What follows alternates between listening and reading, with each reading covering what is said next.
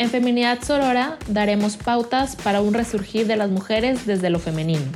Primeramente, hablando de la sexualidad femenina, quitando todos los tabús que existen alrededor de ella. Deconstruyendo tantas cosas que hemos aprendido y que no son ciertas. Pero sobre todo, conectándonos con el amor, la ternura, la capacidad de nutrir.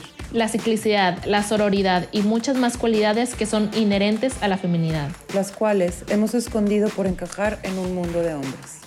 En este espacio podrás sentirte segura, en confianza para ir creciendo y aprendiendo juntas. Bienvenidas. Hola Nina. Hola Tere, ¿cómo estás? Feliz, feliz, contenta de estar aquí otro jueves con... Ah, ups. Dije que grabamos otro día, sí, obviamente grabamos antes para que salgan los episodios los lunes, pero bueno, sí, otro día aquí contigo. Otro, capítulo más, me encanta, de verdad, estoy súper emocionada porque esto de estar leyendo el, el, libro de las mujeres que corren con lobos se me hace espectacular y me llena de conocimiento. Entonces, qué padre, qué emoción que estamos aquí. Pero bueno, antes de entrar al tema, cuéntame qué celebras hoy. Celebro que, pues bueno, ya les he dicho que ahora estoy en otro curso con Grace este, del de Adelgazando con Amor, que creo que últimamente la mayoría de mis celebraciones han sido en torno a eso. Ay, qué padre. Pero, este, creo que llevamos como tres, cuatro sesiones y he aprendido demasiado. Este, una de las tareas de la semana pasada era ir apuntando todos los días todo lo que íbamos comiendo, dónde estábamos, qué sentíamos, qué estábamos pensando y todo, ¿no? Wow. Entonces me, me empecé a dar cuenta que estaba comiendo muchas veces porque o estaba súper ansiosa o estaba, o sea, o no tenía nada que hacer, ay, pues voy a comer. O, y también me di cuenta que al momento de estar comiendo, comía de más. O sea, me sentía satisfecha, pero comía hasta estar llena. Y, y empecé a, a realmente escuchar mi cuerpo y decir, ok, solo voy a comer lo que tengo que comer. O sea, ¿cuál es la necesidad de andar de que súper empanzonada todo, todo el día? Así como que, ah, qué flojera y me he sentido tan bien, o sea, tan feliz, como que tan ligera. Claro, me da hambre tal vez más, o sea, más rápido, porque estoy acostumbrada a comer así un chorro. Entonces, o sea, sí, pero por ejemplo, compré de que eh, frutas que me gustan, entonces de que, bueno, tres fresitas o cuatro, de cuenta, ¿no? Entonces, vaya, son cambios muy, que dices, bueno, pues no estoy yendo con una nutrióloga, pero me siento bien, o sea, son cambios que ahorita estoy empezando a hacer como que la transición. Y también toda esta semana he hecho yoga unos 30 minutos en la mañana. Mm. O sea, yo soy cero de hacer ejercicio en la mañana. O sea, y de hecho dije, ok, o sea, de hecho elegí yoga porque, vaya, también me gusta mucho el zumba, pero es, o sea, es un demasiado cansancio. Y dije, no, ahorita como que no ando en el mood de hacer ejercicios como que mm. súper pesado. Entonces, pues lo cambié por yoga, súper deli. Entonces, pues voy bien, estoy feliz. Qué padre esta es mi celebración, de que he aprendido a, escuchar a mi cuerpo y el cuerpo es demasiado sabio, me encanta la sabiduría del cuerpo. Y pues nada, soy feliz de, de poder ya respetar a mi cuerpo también. Me encanta, me encanta. Y va justo con el tema de hoy de la intuición. O sea, de aprender a escucharte desde qué comes hasta qué ejercicio haces. O sea, ahorita si te gusta la zumba, pero tienes ganas de hacer yoga. Entonces, qué maravilla, qué padre. Me encanta. Gracias, Tere por compartirnos tu celebración. Y yo celebro algo mucho más mundano y superficial, pero no menos importante. Y es que este fin de semana viene mi hijo que está, está afuera. Y entonces, bueno, es una emoción de, del tamaño del mundo. Ha sido mi highlight, yo creo que el mes, de esperar a que llegue y verlo otra vez y darle abrazos. Claro. Este, me encantan sus abrazos porque literal mide dos metros, ¿verdad? Y sus brazos son como larguísimos. Entonces me abraza de una forma deliciosa y es como, ay, qué rico, ya extraño sus abrazos. Entonces estoy muy contenta, muy, muy contenta de, de recibirlo. Y bueno, esa es mi celebración de esta semana. Qué rico. ¿Y cuánto tiempo va a estar con, contigo? Cuatro días. Bien ah, poquito. Sí, pero bueno, pero, exprimiré. Exactamente. ¿Hace cuánto que se fue? Nada, dos meses. Así es. Las que son madres me podrán entender.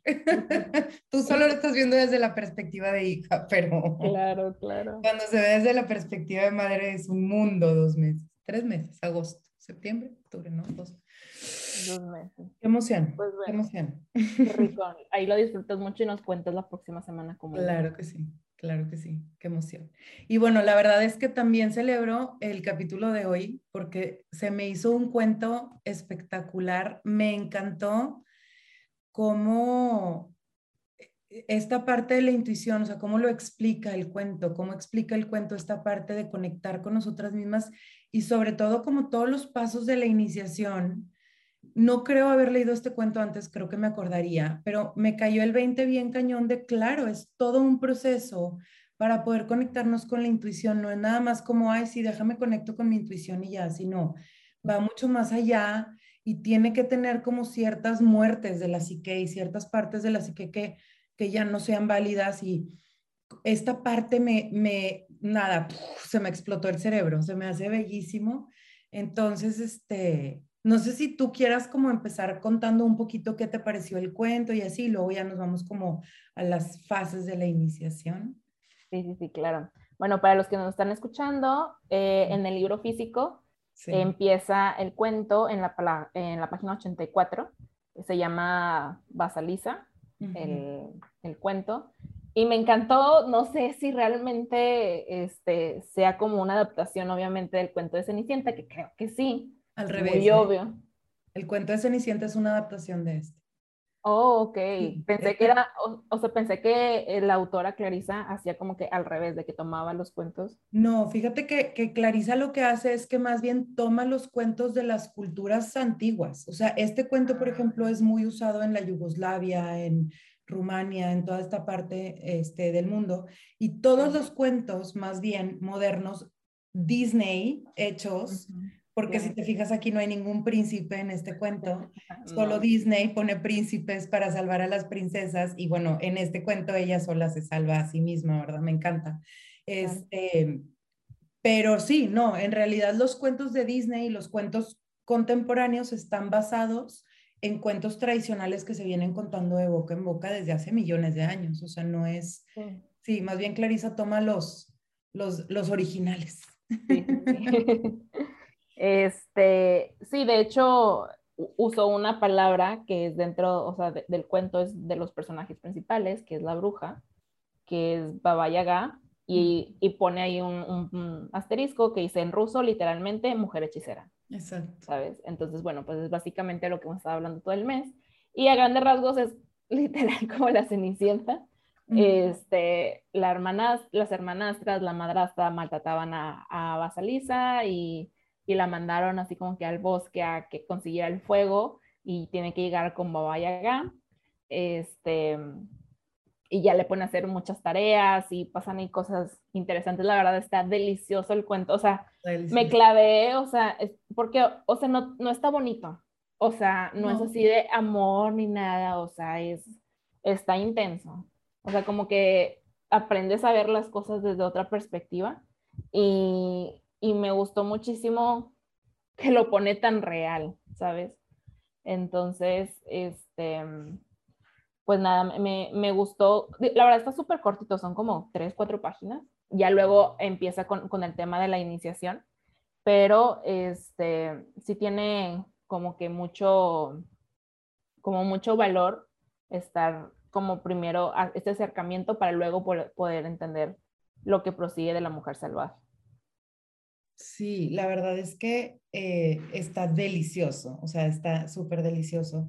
Algo que hay que entender cuando estamos hablando de arquetipos, por ejemplo, de los sueños o de este tipo de cuentos que se usan, que son sueños que se van contando de generación en generación, traen mucho, traen mucha riqueza arquetípica y traen mucho significado profundo de la psique, que esto es algo que hace Clarisa y me encanta, que estudia la psique a través de los cuentos.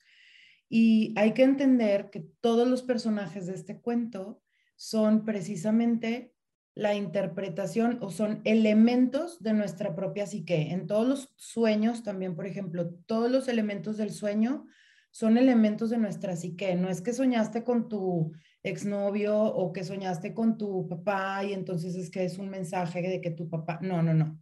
Es a nivel psique qué representa mi papá y qué mensaje me está dando mi papá.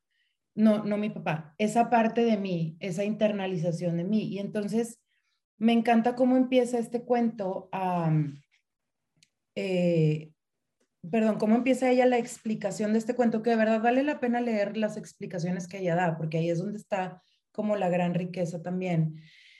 Cómo este cuento gira en torno a la facultad femenina de la intuición, o sea, de verdad es como todo este recorrido que la mujer tiene que hacer para ir cayendo en o para ir contactándose con su intuición y con su propio poder personal, porque al final de cuentas la intuición sí es una facultad de la energía femenina y sí tiene mucho que ver cómo la vamos eh, pues alimentando, cómo vamos permitiendo primero verla y luego cómo la vamos alimentando. Ahorita lo vamos a ir viendo en los diferentes pasos de la, en las diferentes tareas, ¿no? Que se tienen que ir cumpliendo para poder contactar con esta intuición. Entonces, muy importante reconocer esta parte de que todos los elementos son partes de nuestra psique individual, de la de una sola persona, y eh, cómo a la hora que esta, esta psique va cumpliendo con ciertas tareas, puede seguir, ir al siguiente paso, ir al siguiente paso. Interrúmpeme cuando quieras, Tere, porque de verdad en este, o sea, me encantó tanto el tema que siento que me voy a ir de corridito. Sí, justo, este, tengo una pregunta que ella es, o sea, pregunta a la experta. O sea, cuando trabajamos, o sea, esto, esto obviamente en el libro pues te lo va poniendo como tareas, ¿no? Pero esta parte de como interpretación de la psique y que vas como subiendo de nivel, lo se ponen entre comillas, o como que ya trabajaste algo y sigue lo demás, es, ¿viene siendo lo que podríamos hacer en terapia o, o esto es como algo aparte? Sí, el, el, ir trabajando con la psique es precisamente ir internalizando, ir eh, superando ciertas partes de nosotros mismos. Creo que al final, o sea, como no me quiero adelantar porque creo que al final quedará mucho más claro cómo se va pasando por este proceso de transformación de la psique, este, cuando vamos viendo como paso por paso.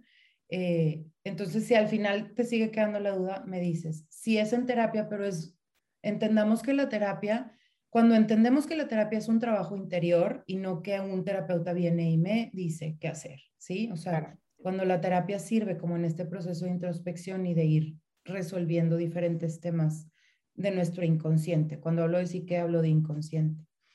Entonces, este, bueno, pues Clarisa habla de que son nueve tareas o nueve etapas en las que todas las mujeres vamos pasando para poder llegar a esta intuición. Y la primera es dejar morir a la madre demasiado buena.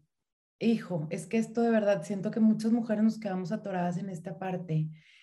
A ver, volvamos al tema de la madre demasiado buena, es una parte internalizada de mí. No quiere decir que yo es que, es que si tuve una mamá muy mala, entonces no, es dentro de mí este ser niña buena, ¿no? Lo que, lo que le llamamos ahora como ser niña buena, en el que somos sumisas, nos acoplamos a todo lo que se nos dice, hacemos todo lo que, lo que mm, nos ordenan. O sea, no tenemos esta capacidad de razonamiento y decir, esto es bueno para mí o esto es malo para mí. Y que esta es una facultad que se necesita para poder sobrevivir nuestros primeros años de vida. Pero una vez que llegamos a la adolescencia, empezamos a vivir idealmente esta separación de nuestra vida de infantes, de nuestros papás, para empezar a formar nuestro propio criterio, propio criterio y empezar a formar nuestra propia forma de ver la vida o forma de relacionarnos con la vida. Em, esta semana tuve como dos clientas que estaban batallando con este tema, ¿no? Porque es como, ya no eres, ya no eres niña ya pasaste por la adolescencia y sigues aferrada a ser la niña buena, a que todo mundo te dice qué hacer y tú lo haces y que no quieres quedar mal con nadie y quieres cumplir bien con todo el mundo. Entonces, eh, sigue como la voz internalizada de la mamá. O sea, la mamá siempre tiene una voz, ¿no? Nuestra mamá física en este mundo tiene una voz y se va internalizando y vamos creando nuestra propia voz de madres. O sea, no es como nos nos hacemos madres de nosotras mismas y ya no tiene que estar la mamá diciéndote no metas el dedo en el enchufe, tú ya traes la voz de tu mamá internalizada de que no tienes que no puedes meter el dedo en el enchufe, ¿no? Entonces, así como con algo tan sencillo como el enchufe, pues también eh, no te metas con hombres eh, que no conoces bien hasta que te cases, no, ¿verdad? No andes cortita, no andes rabona, no andes no pienses, no tomes decisiones por ti misma. La religión, las religiones tienen este como eh, mandato muy particular de no pensar, de no dejar a la gente pensar por sí misma. Entonces, como todas estas partes son lo que van formando nuestra, en nuestra psique como a la madre buena, ¿no? Entonces, em, tenemos que empezar este proceso de iniciación dejando morir esta parte de nosotros, que duele bien cañón. O sea, no es, yo creo que es de los pasos más difíciles como cuestionarte todo lo que te han enseñado toda la vida y decir, ¿y ahora? ¿Qué voy a pensar yo? ¿Y qué voy a creer yo? ¿Y qué voy a decidir yo para mi vida? Entonces, creo que de verdad este es el destete más grande, o sea, más que venir al mundo, más que este, dejar de estar en los brazos de la mamá, el decir finalmente, hago un corte y decido con qué me quedo y decido qué suelto. Y ya no voy a seguir como en esta influencia de lo que debe de ser según lo que me han dicho, ¿sí? Entonces, eh, a mí, bueno, puedo leer todo el, el, libro de verdad porque hay miles de cosas, pero dentro de esta madre buena están estas voces que nos dicen, no puedes hacerlo, allá afuera hay muchos peligros, quién sabe qué se va a hacer de ti si te empeñas a abandonar este cálido nido, lo único que conseguirás será humillarte, o sea, tú sola no puedes. Y entonces, esa es esa voz interna que traemos de la madre buena, de aquí quédate conmigo, quédate en el nidito calientito, yo te cuido, no pasa nada. Y que nuestras mamás físicas a veces también lo hacen, ¿verdad? Muchas veces también lo hacen. Entonces, es difícil dejar de vivir la, vida cómoda y segura. O sea, sí es, es muy difícil apropiarnos de nuestra adultez y decir, ok, de aquí para adelante voy yo sola, ¿no? Siempre vas a tener a lo mejor el respaldo de tus papás o puede que te, siempre tengas el respaldo de tus papás, pero en la psique, soltarte de ese lazo de la mamá es algo súper, súper fuerte. Sí, y justo, o sea, ahorita mencionabas como a tus clientas que están pasando como por esa transición, pero realmente o sea, a todas edades sí, seguimos muchas veces teniendo ese tipo de, actitudes y es de una forma inconsciente, o sea, que son actitudes desde, bueno, corrígeme si estoy mal, no soy terapeuta, pero son como desde la niña interior de, ay, es que me voy a portar bien porque si no van a venir y me regañan, que no sé qué, y la niña buena y todo esto, ¿no? Entonces, y creo que va, no es, no quiero decir contrario, pero es como el opuesto de la mujer salvaje. O sea, la mujer salvaje es, me encanta cómo lo ponen aquí, como que siempre todas las brujas y como que todo, todo lo que representa la mujer salvaje son, eh, en, una de las tareas eh, decía eh, que era con, con, colmillos llenos de, de, musgo o algo así y que les escurría quién sabe qué, así feas, así como que salvajes. Llenas de granos. De verrugas. Ah, porque decía que estaba en contacto con los sapos y por eso tenía verrugas y, y mil cosas, ¿no? Entonces, o sea, realmente es eso, o sea, esa es, esa es la mujer salvaje, porque dentro del, del, cuento inicial de, de Basalisa, ella es toda buena y toda, y toda amable y gentil y, y todo, ¿no? A pesar de que la tratan súper mal. Ajá, y hay algo que me dio mucha risa que creo que no lo subrayé, pero decía, este, eh, no, X, no, no, no, no lo estoy encontrando, pero bueno, que sus senos eran súper bonitos, mientras que los de las hermanastras y la, la madrastra colgaban y así, y no estaban así como que todos levantaditos, porque ellas eran malas y la trataban feo, sí. ¿sabes? Entonces me encantó porque también, por ejemplo, luego eh, durante el, el, cuento estaban hablando de la casa de la bruja que tenía patas de gallina. Sí. Y todos esos detalles, algo te van a ir relatando durante las actividades, ¿no?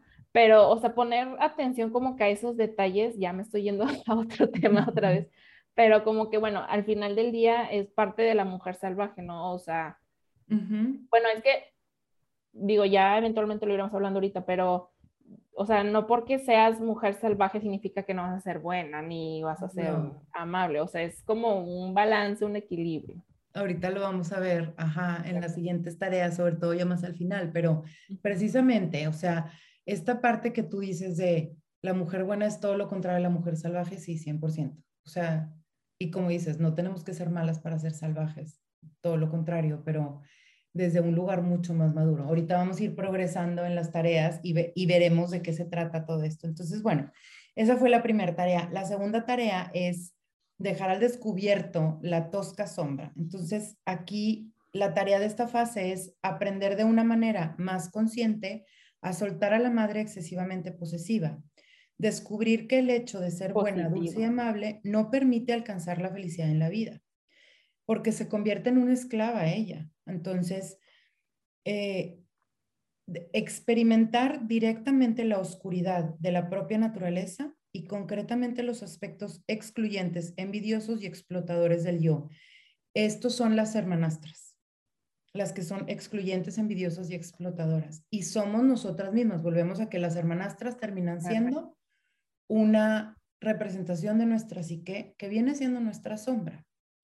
Estas partes que nos critica todo el tiempo, que todo el tiempo nos está a, este, haciendo sentir menos, que todo el tiempo nos estamos diciendo no vales, eh, no eres buena, mira cómo tienes desde la nariz chueca, eh, la bobi caída, eh, mira cómo hablas, mira cómo yo hasta hace poquito caí en cuenta que a mí me da mucha pena hablar con extraños. O sea, yo no soy de las personas que se arranca. Viajé con una prima y ella, a la del al lado del avión, se ponía a platicar con ella y la del, no sé qué, con todo el mundo platicaba y yo, wow. Entonces yo abría la boca y luego, luego empezaba mi crítica interna. Pero ¿por qué dijiste eso? ¿Viste cómo te salió el tono de voz? Pareces niña chiquita. Yo solita me estaba criticando. Entonces me di, caí en cuenta de que yo no estaba aceptando o yo estaba criticándome todo el tiempo de cómo me comporto con extraños y que soy súper awkward y entonces mi solución es no hablar con extraños y no pasa nada. Con la gente que ya conozco soy súper linda y me encanta, pero con los extraños no. Entonces, esa parte de mí la acabo de descubrir hace tres meses que viajé, ¿sabes? Y, y, y, y, wow, o sea, sí está bien fuerte. Estarme todo el tiempo, no manches, qué cosa. Sí, justo, por ejemplo, en una actividad también del taller de Grace, yo empecé a, compartir y me dijo, pero es que deja de, de, juzgarte, o sea, porque dije, ay, es que esta tarea no sé si la hice bien. Y me dijo, a ver, o sea, hiciste la tarea y lo que salió está bien, ¿sabes? Es lo que debía haber salido, ¿no?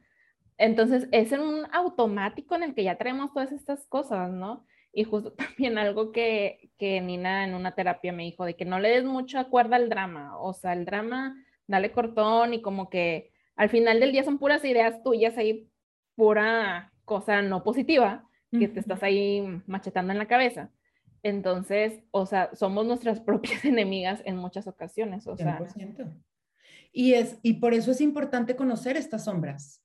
Por eso es importante verlas de frente y decir, eh, a ver, soy, me estoy criticando todo el tiempo, ¿cómo voy a parar esto? ¿No? Me estoy em, X, ¿no? O sea, como todas estas partes que no nos gustan de nosotros terminan siendo nuestras sombras.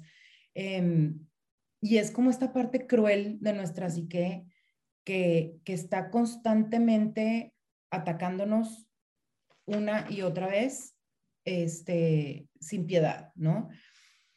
Sí, estas palabras de no lo podrás hacer, no vales lo bastante, no tienes el valor suficiente, eres estúpida, eres vacía, no tienes tiempo, todos estos como cuentos que nos decimos que es lo que viene siendo el síndrome del impostor, precisamente es esta, esta sombra nuestra. Entonces, eh, necesitamos fijarnos en esa crueldad de nuestra sombra para verla de frente y poder dejarla poder verla, o sea, que no sea algo que está escondido, sino como ya verla de frente y decir, ok, esto existe dentro de mí también, ¿no? Y esta es como la segunda etapa de esta fase de iniciación. Si nosotros no logramos ver nuestra sombra, difícilmente vamos a poder distinguir entre nuestra crítica, nuestra sombra y nuestra intuición, ¿no? Y nos vamos a ir mucho por el miedo, por la crítica, por el juicio, en vez de estar escuchando a nuestra intuición y nos hacemos bolas me llega mucho a mí en, consulta esta pregunta de,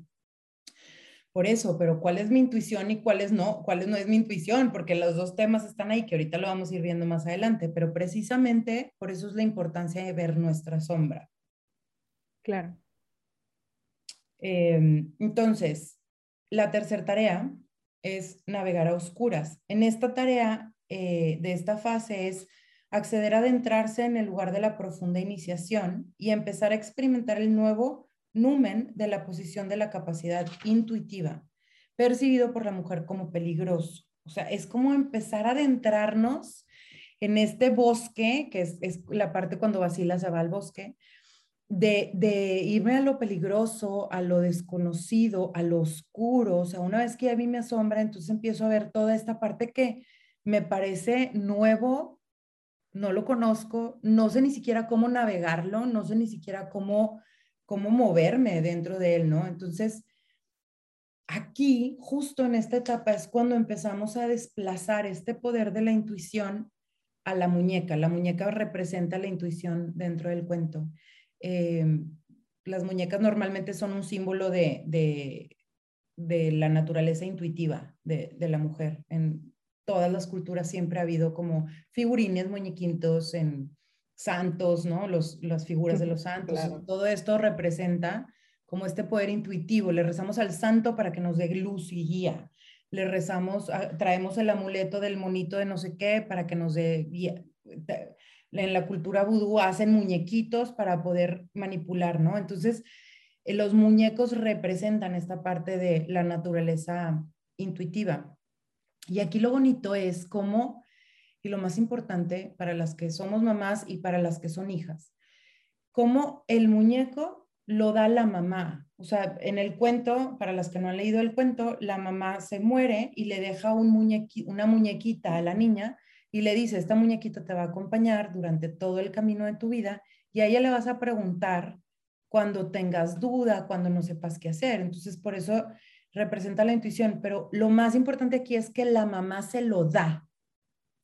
El poder que tienen las mamás en la intuición, esto se va heredando de generación en generación. Cuando una mamá no le da a su hija el poder de decidir por ella misma, está cortando su intuición.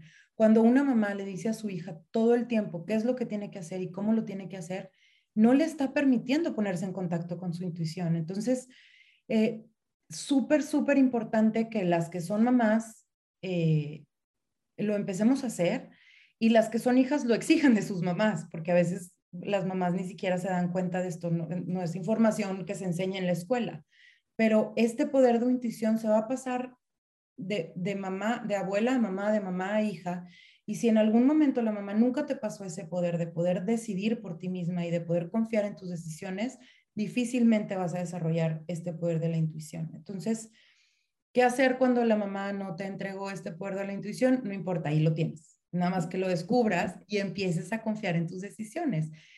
Hay que ponerlo en práctica, es como un músculo, y hay que ponerlo en práctica y empezar a, y bueno, a lo mejor la vamos a regar al principio, pero conforme más lo vayas practicando, más vas a ir pudiendo estar en contacto con esta intuición. Sí, y justo es algo de lo que en algún momento Grace ha mencionado, que las mujeres aprendemos a ser mujeres con las mujeres. Entonces, pues básicamente es aprender a nutrirnos, que al final del día las mujeres tenemos esa capacidad de nutrir, pero obviamente las mamás tienen como que un poder, bueno, no que tengan un poder más, pero pues son otras mamás. Entonces, al final del día, si saben más que nosotros, ya, ya pasaron por muchas cosas, ya tienen otros conocimientos, entonces, y es también algo, rescatando algo de lo que también ha platicado Grace, es, o sea, pedir a los ancestros, ¿no? O sea, que nos pasen esa sabiduría, esa energía, esa luz, eso, todo, todo el camino que ellos ya han recorrido, ¿no? Totalmente. Entonces, este, sí es algo como muy que hay que poner en práctica definitivamente, porque como dice Nina, o sea, a veces se confunde con, con nuestro impostor, ¿no? De que no, es que, no, porque, o sea, te da miedo o tienes dudas o, o sabes, entonces es ir como decir, discerniendo, discerniendo, discerniendo Discernir. Discernir. y luego ahora lo conjugan. este, entonces, sí, o sea, es ir aprendiendo, escuchando, porque muchas veces, ajá, se nos olvida, lo apagamos y es como, ahí está, como dice Nina, ahí está, solamente hay que ponerlo en práctica y escucharlo. Exacto, totalmente. Me encantó este pedacito que voy a leer que dice, ¿qué, qué utilidad tiene esta intuición salvaje para las mujeres? Y dice, como el lobo, la intuición tiene garras que abren las cosas y las inmovilizan. Tienen ojos que pueden ver a través de los escudos protectores de la persona y orejas que oyen más allá del alcance del oído humano. Con estas formidables herramientas psíquicas, la mujer adquiere una astuta e incluso precognitiva conciencia animal que intensifica su feminidad y agudiza su capacidad de moverse perdón, me ahogué, confiadamente en el mundo exterior. O sea, wow, ¿no? Yo leí esto y dije, no manches, ¿qué, qué poder tiene la intuición, o sea, es ver más allá de lo palpable, de lo, de lo, de lo que a simple vista podemos ver, entender la profundidad de las cosas. Se me hizo, ay, delicioso. Claro, de lo que existe, ir más allá todavía. Pues es como las mamás, ¿no? Que siento que las mamás muchas veces tienen ya eso más desarrollado porque, pues, quieran o no, tienen que proteger y mantener vivos a sus hijos. Entonces, o sea, lo desarrollas porque lo desarrollas. Sí. Exacto, totalmente. Entonces, este, es esa, eh, vuelvo a repetir, la transmisión de la, de la intuición es el don matrilineal que tenemos, ¿no? Se va transmitiendo de mujeres en mujeres y bueno. La cuarta tarea es, ahora sí, el enfrentamiento con la bruja salvaje. Eh, ahorita que lo mencionabas, de cómo esta bruja tiene colmillos y tiene este, verrugas y es horrible, ¿no?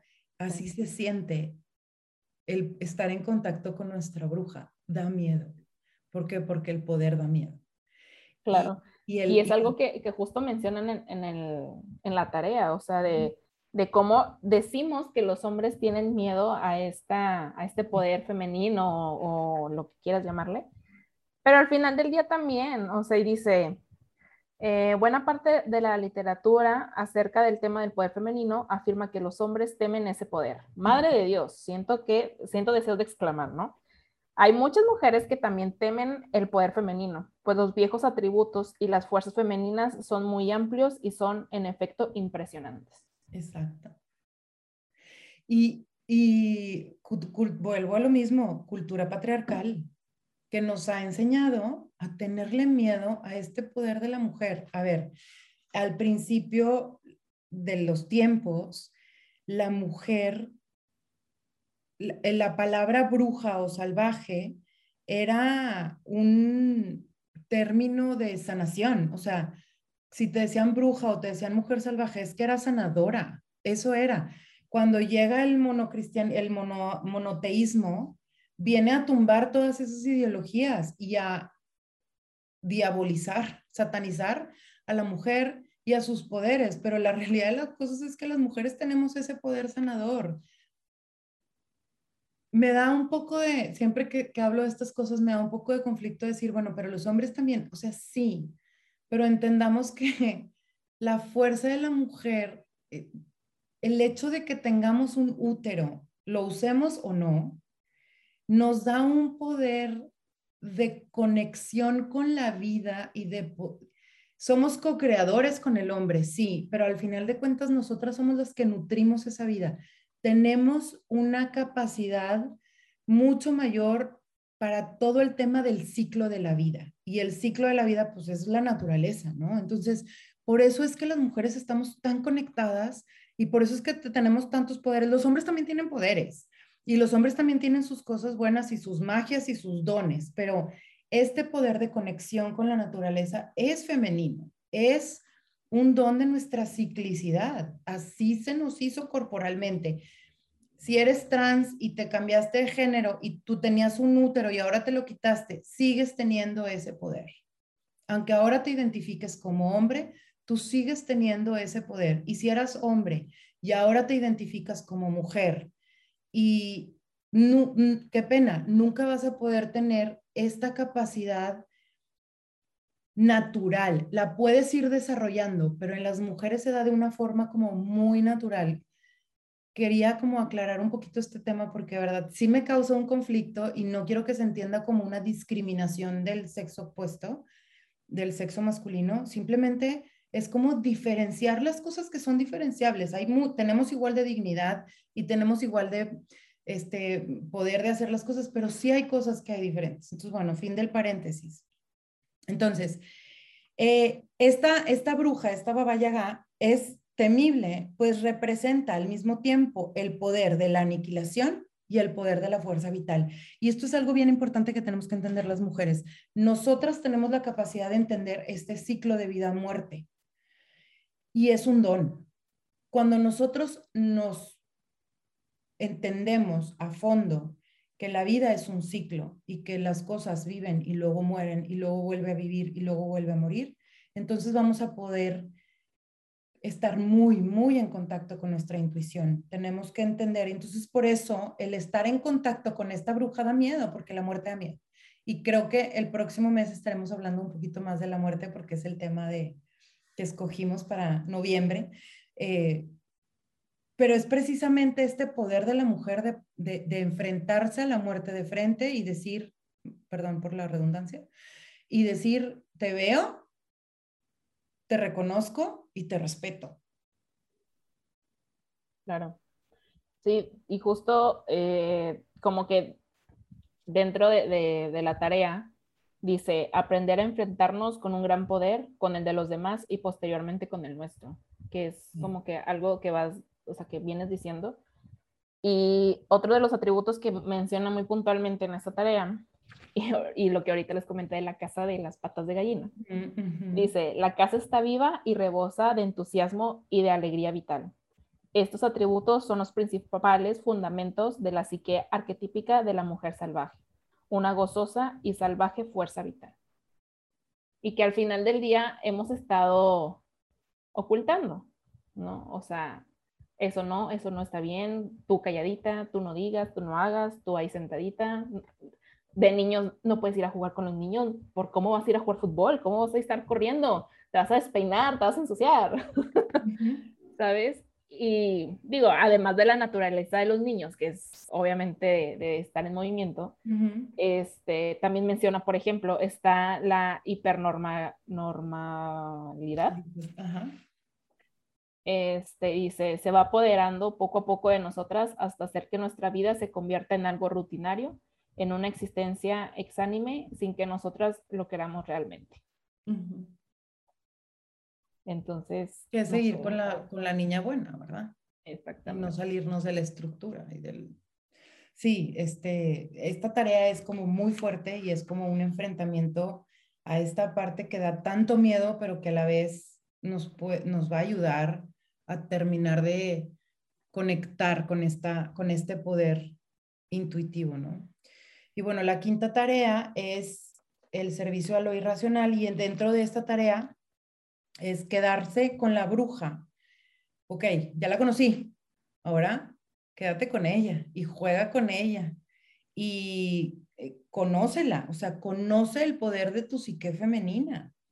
Comprende su poder y el de las purificaciones interiores. Limpiar, clasificar, dar de comer, construir energías e ideas.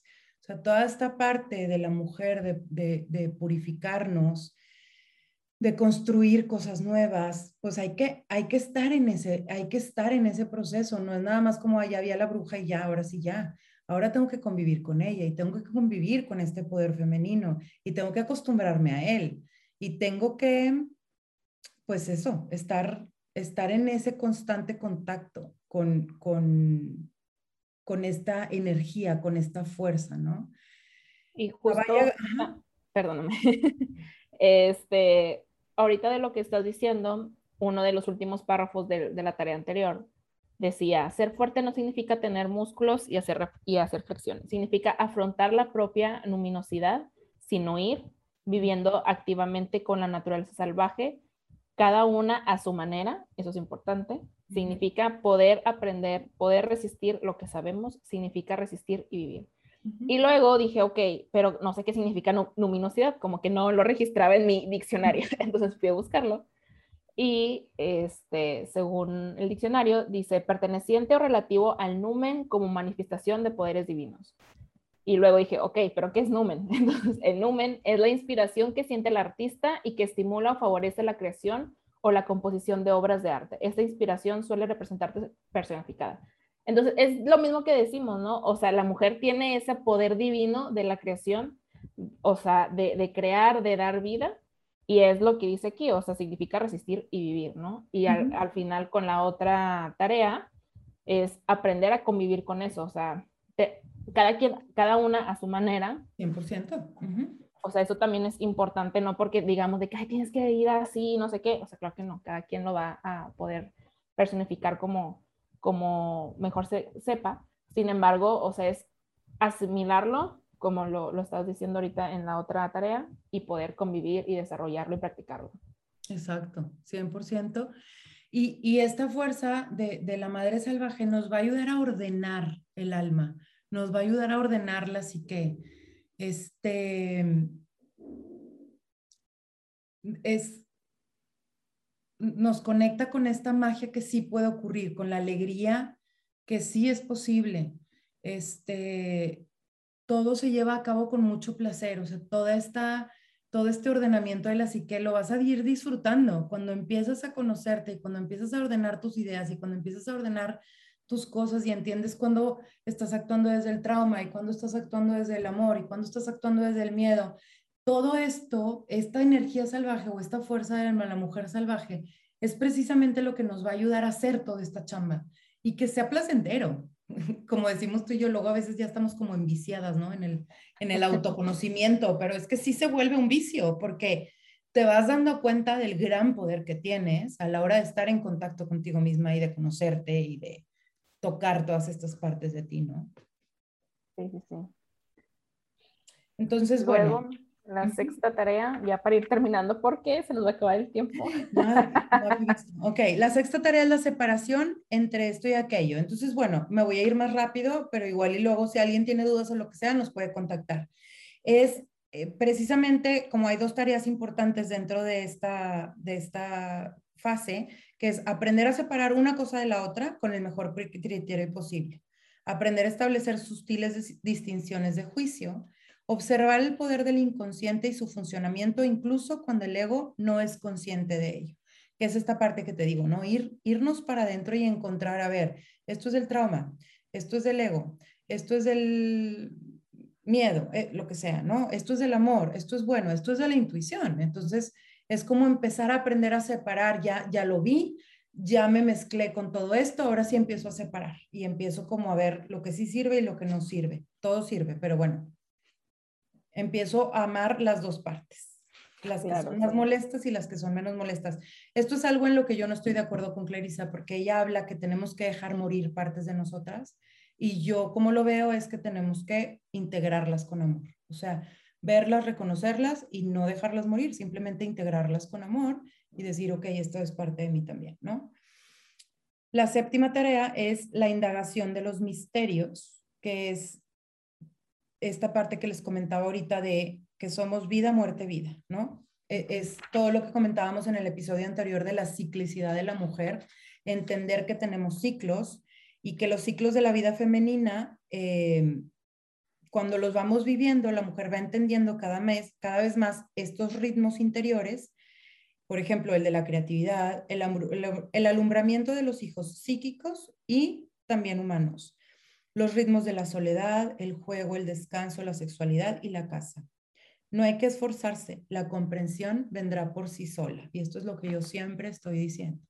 Hay que respetar nuestros ciclos y no tenemos que quemarnos la pestaña haciendo las cosas, ¿no? Tenemos que respetar estos ciclos de nuestra vida y lo vamos a entender conforme vayamos avanzando dentro de esta fase de el acercamiento a la intuición. La octava tarea es ponerse a gatas y esta parte me encantó porque yo no, lo entendí cuando leí el cuento. Este es el juego que, el, papel que representa la calavera, ¿no? Al final del cuento, la bruja le da a Basil, ¿se me fue el nombre? Basil. Basilisa. Ajá. Le da una calavera que trae ojo, que sale fuego, de sus ojos y de sus oídos, ¿no? Y es como esta parte de poder ver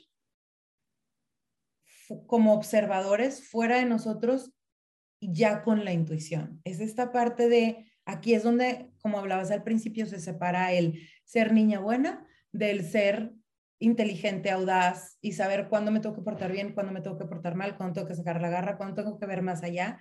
Es como esta, eso representa esta calavera, ¿no? contemplar las situaciones de la propia vida bajo esta nueva luz, bajo esta nueva percepción o conocimiento. Entonces, bueno, esa es la octava tarea, conocer el significado de la vida, muerte, vida y el papel que en todo ello desempeña la mujer. Con las recién adquiridas habilidades de la llaga, ya no tiene por qué faltarle la confianza ni el poder. O sea, ya en esta fase ya llegamos a confiar más, en, más plenamente en nuestra intuición y en este hacernos casos a nosotros mismos. Y bueno, la última tarea, la novena, es la modificación de la sombra, que aquí es donde te digo que yo difiero de Clarisa, porque ella dice que hay que utilizar la agudeza visual de esta calavera para identificar las sombras negativas de la propia psique y entonces dejarlos morir, ¿no? En el cuento, la calavera mata a las hermanastras y a la, ah, sí, y a la, y a la madrastra. A la madrastra. Y bueno, em, al final de cuentas es como modificar esta percepción. Lo que sí podemos matar es la percepción que tenemos ante nuestra sombra, ¿no? Es e, en vez de estarla negando y estarla rechazando y querer que no exista, es verla a los ojos y decir, existes, aquí estás, ya no te desprecio, ya te integro a mi, a mi psique y te integro a mi, a mi experiencia de lo humano. claro eh, que creo que es algo de lo que también platicábamos el episodio pasado, que yo le estaba contando mis traumas con el ciclo menstrual y que eh, comentaron de que es que no has, o sea, estás rechazando algo de tu feminidad, ¿no? Entonces es todo, todo al final lo que rechazamos que está dentro de nosotros grita de alguna forma para ser integrado. O sea, los traumas, los procesos que hemos vivido, o sea, un montón de cosas. Mientras que no los reconozcamos, como ha dicho Nina, mientras que no los sanemos y los integremos. Es que, ajá, o sea, yo también estoy de acuerdo con parte de integrar. No los puedo eliminar y rechazar porque al final del día me hicieron quien soy ahora y son parte de mi historia y me están nutriendo de alguna forma. Entonces, o sea, porque, bueno, me pongo, o sea, yo de ejemplo, este, yo ya reconozco mi herida principal, y yo me identifico cuando estoy haciendo algo desde esa herida, ¿no? Y entonces digo, ok, o sea, a ver, vamos a cambiarlo, ¿no? O sea, en vez de decir, no, no es cierto, no existe esta herida, yo soy perfecta, yo soy súper sanada, claro que no, o sea, ahí está, te está diciendo algo, ¿no? Entonces, o sea, también te, te, da información, aunque no quieras o aunque, se, o sea, aunque ya esté sanada o trabajada, integrada, te sigue dando información. Exacto, siempre. Está sí, entonces, Exactamente, entonces creo que todo es perfecto en nuestra vida, todo es correcto como, como está sucediendo en estos momentos, entonces en vez de eliminarlas, vamos a integrarlas. Totalmente, es, es, para mí siempre es la integración. Entonces, eh, pues de esto se trata esta nueva, esta, esta novena etapa, que es como poder al final terminar de integrar todo y, y poder estar bien conscientes de nuestra capacidad, de nuestro poder y de nuestra sombra y de que somos cíclicas y que la vida nos va a llevar una y otra vez por las diferentes fases también. O sea, no siempre, a veces vamos a estar actuando desde la primera fase en ciertos aspectos de nuestra vida, pero a veces vamos a estar actuando desde la novena fase. Entonces, también amar estas partes de nosotras de, de decir, bueno, pues esto es lo que hay y así es como se hace y vamos a seguirnos trabajando y a seguir eh, conectando con esa fuerza y ese poder y cada día nos iremos haciendo mejores. Entonces, bueno, me encantó este capítulo, me encanta, ya quiero seguir leyendo a Clarisa. Se me a mí también me, me, gustó muchísimo, siento, nos extendimos un poquito más de lo habitual, pero este, si tienen la oportunidad, en verdad, leanlo, es demasiada información la que hay ahí este, del libro infinito ultramente largo que, que, se burlan de cómo lo digo yo, pero en verdad sí es, sí es muy valioso, pues podemos conectar muy fácilmente con toda esa información. Y ya saben que tienen alguna duda, comentario, si quieren seguir platicando sobre esto, ahí nos pueden escribir a nuestras redes sociales. Este, acuérdense que ya estamos como teniendo una nueva estructura del podcast, entonces cada mes vamos a tener un episodio de este libro si lo quieren, pues ahí lo, están buscando. Se llama Las mujeres que corren con lobos de Clarisa Pinconela. Pincola. Pincola. Ah, Pincola, sí, perdón, Pincola. Este, y pues nada, muchísimas gracias, Nina. Siempre un placer platicar contigo. Me encantó el tema de hoy. Ya sé, padrísimo. Gracias, gracias por escucharnos. Nos oímos la próxima semana.